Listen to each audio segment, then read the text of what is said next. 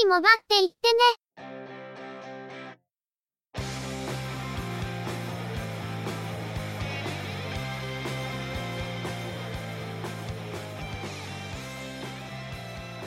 通信業界、モバイル、IT に関するニュースや話題を取り上げ、中の人が意見を述べたり、製品レビューまがいのことをしたり、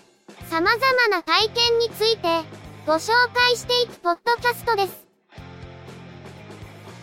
ゆくもばのおしゃべりはすべて、合成音声によってお送りしています。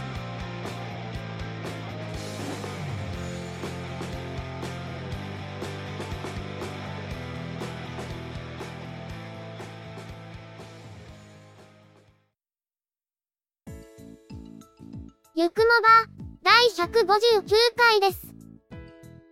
お届けいたしますのは、ネタを探してくるのが、中の人。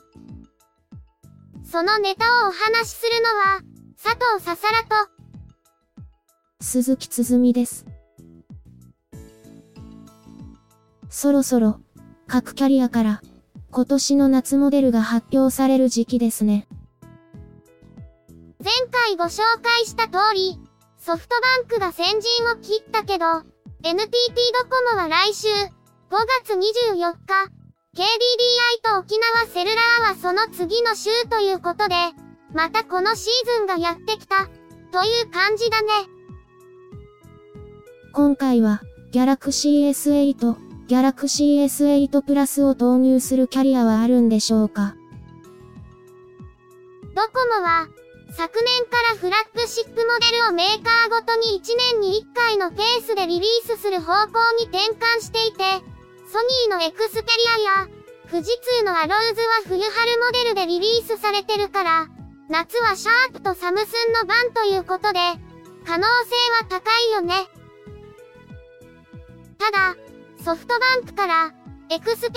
ア XZS が発表されているから、ドコモや au でも登場する可能性は高くて、ドコモはフラッグシップクラスが3種類出る可能性もあるんじゃないかと。あとは、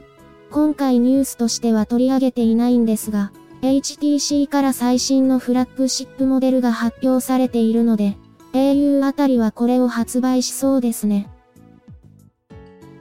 ということで、この予想の答え合わせは、次回とその次のゆくもばでお届けする、発表内容のご紹介の中で、現在、絶賛繁忙の真っ最中で、死にかけている中の人、ちゃんとまとめられるんでしょうかそれよりも心配なのは、この繁忙期が終わった時、またでっかい散財をやらかさないか、なんですけどね。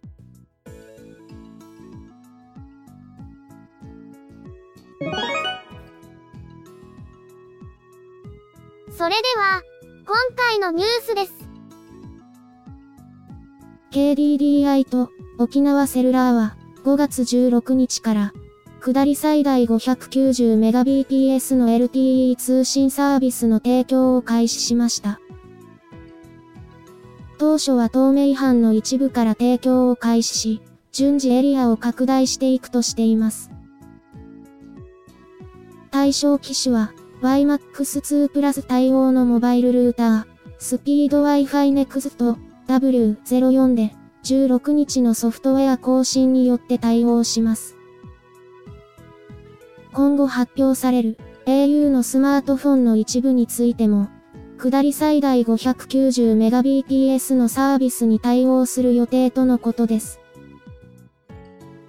今回のサービスでは、KDDI グループの UQ コミュニケーションズが提供する YMAX2 プラスの 2.5GHz 帯と au 4G LTE の 2GHz 帯をキャリアアグリゲーション技術により同時に利用。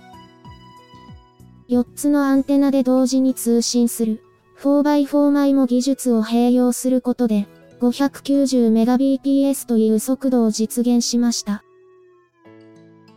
サービスの拡大は下り最大 440Mbps の YMAX2 プラスサービスと au、4G LTE の両方を提供可能な基地局から順次対応していくとのことです。KDDI の夏モデルは、5月30日に発表会が開催されるとのことで、ここで発表されるハイエンドモデルで、590Mbps 対応モデルが登場すると思われます。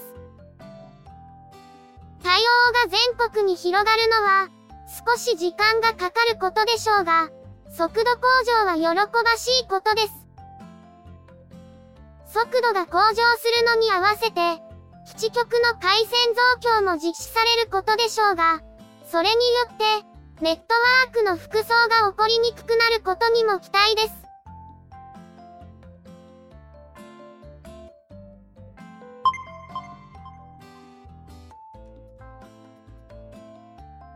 NTT ドコモは5月24日に SIM ロック解除の条件を一部変更し、一括払いで購入する人は即日解除できるようになります。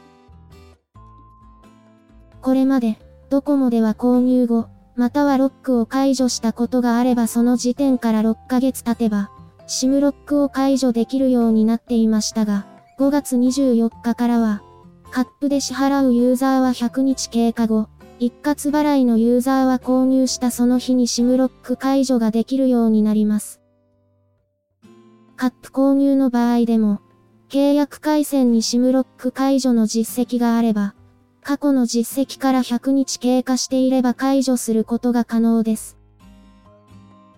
割引サービスのうち、端末購入サポートを利用している場合は、一括払いであっても100日経過という条件が課されますが、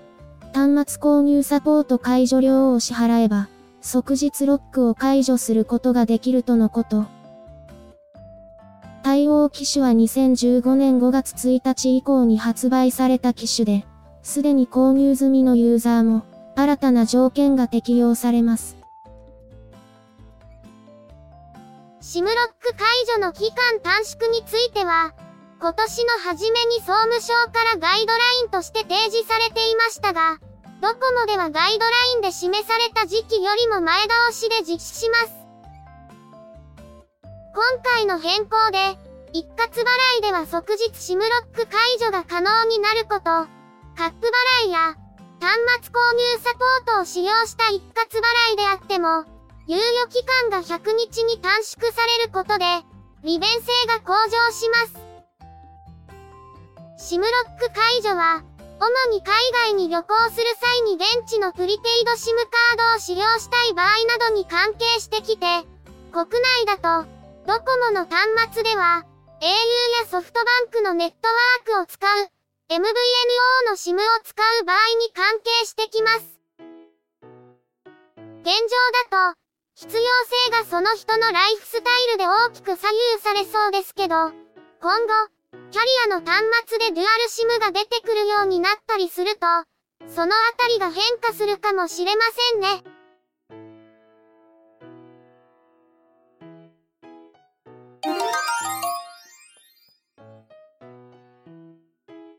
インバースネットは、Android 7.0を搭載する5.5インチの SIM ロックフリースマートフォン、FR7101AK を5月19日からフロンティアブランドで発売しました。特徴的なポイントとしては、デュアルカメラ搭載で、撮影した写真は、撮影後にピントの位置を変更することができることと、デュアル SIM デュアルスタンバイ、DSDS に対応しており、両方の SIM スロットで 3G 以上の待ち受けに対応しているとのこと。SIM カードスロットはどちらもナノ SIM カード対応ですが、片方はマイクロ SD カードスロットとの配たりようです。また、指紋センサーを本体の前面に搭載しています。ディスプレイは5.5インチ。フル HD 解像度の IPS 液晶。CPU はメディアテックの MTK6750T。1.5GHz のクワッドコアと 1GHz のクワッドコアで構成されるオクタコア。メモリーは 4GB。ストレージは 64GB。アウトカメラは1300万画素と500万画素のデュアルカメラ。インカメラは500万画素。外部インターフェースは USB Type-C です。いわゆる DOSV パーツショップ系のメーカーから、タブレット端末やスマートフォンが発売されるのは珍しくはないですが、今回はフロンティアからの発売です。現在フロンティアはインバースネットの BPO 販売ブランドになっていて、インバースネットはヤマダ電機のグループ企業ですから、今回の端末も、ヤマダ電機グループとしての発売と見てもいいのかもしれませんが、注目なのは、BSDS に対応していて、どちらも 3G 以上の同時待ち受けに対応していることと、デュアルカメラ搭載という機能面ですね。それに加えて、従来 BSDS 対応で、片方の SIM カードスロットがマイクロ SD カードとの配足り量である場合、内蔵ストレージ容量を考えると BSDS での運用が現実的ではないこともありましたが、今回の端末は内蔵 64GB ということで、このあたりも気になってしまうポイントです。本体の色が黒しかないというのが少し残念ですが、結構苦労と受けする仕様だなと思います。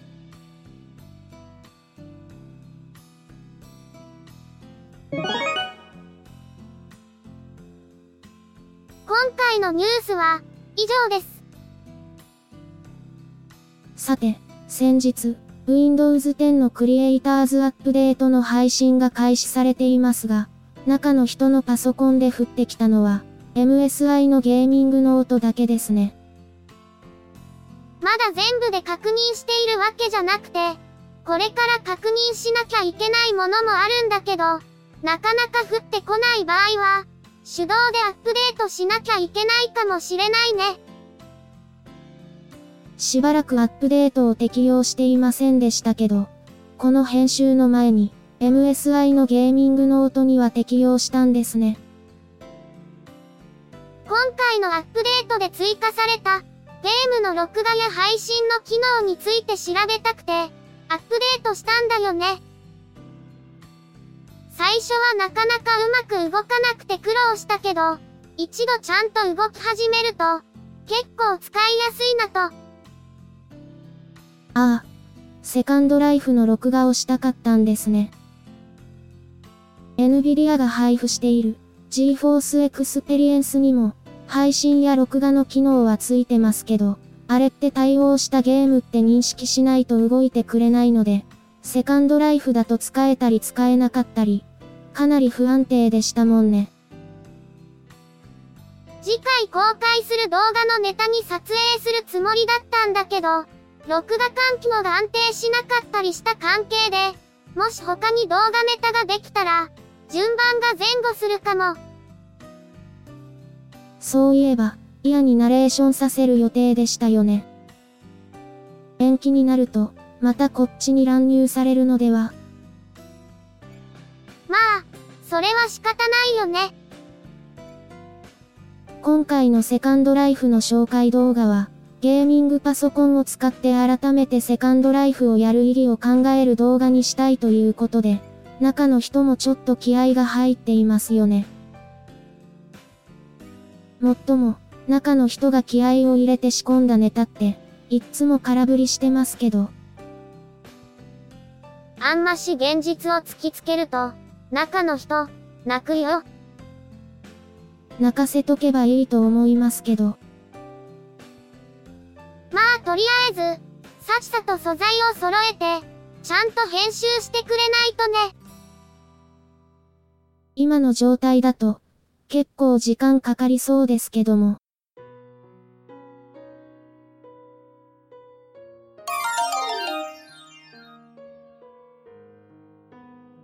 ゆくもばでは、お聞きの皆様からの、ご意見、ご感想などのコメントをお待ちしています。